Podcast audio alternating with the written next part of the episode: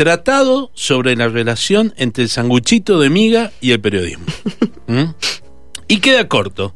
Es que a modo de homenaje, el título de esta investigación, que tiene muchos años, sobre el periodismo y el sanguchito de miga, debe ser bien largo, abarcando todo el concepto, el nudo y el desenlace.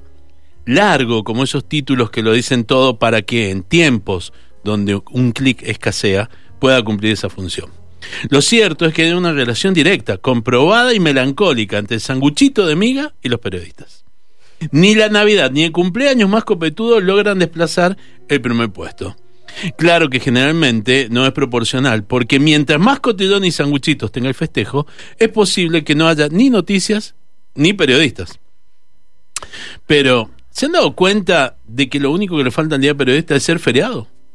Es el día que más se celebra a través de eventos especiales y saludos de todos los ámbitos. Decimos y nos dicen, feliz día del periodista, como decimos, feliz día de la patria. Y la verdad no estamos lejos. Pero hacer periodismo es despertar a una comunidad, es incomodar, y más a los que tienen poder, y poder mostrar a los débiles. Es tener unas ganas irrefrenables de contar lo que vemos. Es la madre de todas las batallas, la verdadera. Oyentes, lectores e incluso los detractores más fieles no se olvidan de la cortesía y entonces las redes se inundan con los saludos más creativos, formales, aburridos, jocosos, refiriéndose a esta profesión que reúne a pobres y ausentes. Sí, ¿no les contamos? Somos pobres. Como si pensar, escribir, preguntar, narrar fuera algo tan simple que cualquiera puede hacer, entonces la paga es poca. El valor es menudo. Somos pobres, sacamos préstamos, tenemos cuatro trabajos, herencias sorpresivas, cuotas indefinidas, indemnizaciones malditas, un morral para caminar cómodos, el auto en reserva y con tierra, la suba impecablemente siempre lista, un celular que por suerte casi siempre nos pagan, un micrófono y las ganas casi intactas de cambiar el mundo. ¿Qué vas a trabajar vos? Pero qué lindo trabajo el tuyo. ¿Quién te paga para que digas eso? ¿Te llegó el sobre este mes?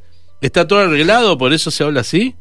Todo el año, todo el tiempo, esta profesión tiene la culpa de todos los males, los propios y los ajenos. Y bueno, ¿qué quieren con estos periodistas? Claro que nos hacemos cargo, y que los hay, los hay, pero no más que en otras profesiones. Las miserias son humanas, no del periodismo.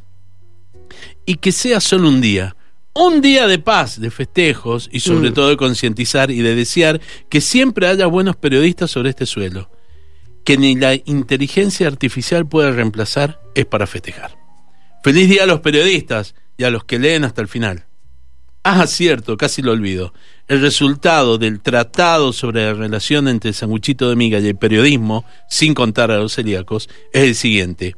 Un día alguien dijo, pongamos sanguchitos para que vengan los medios. Y nosotros fuimos.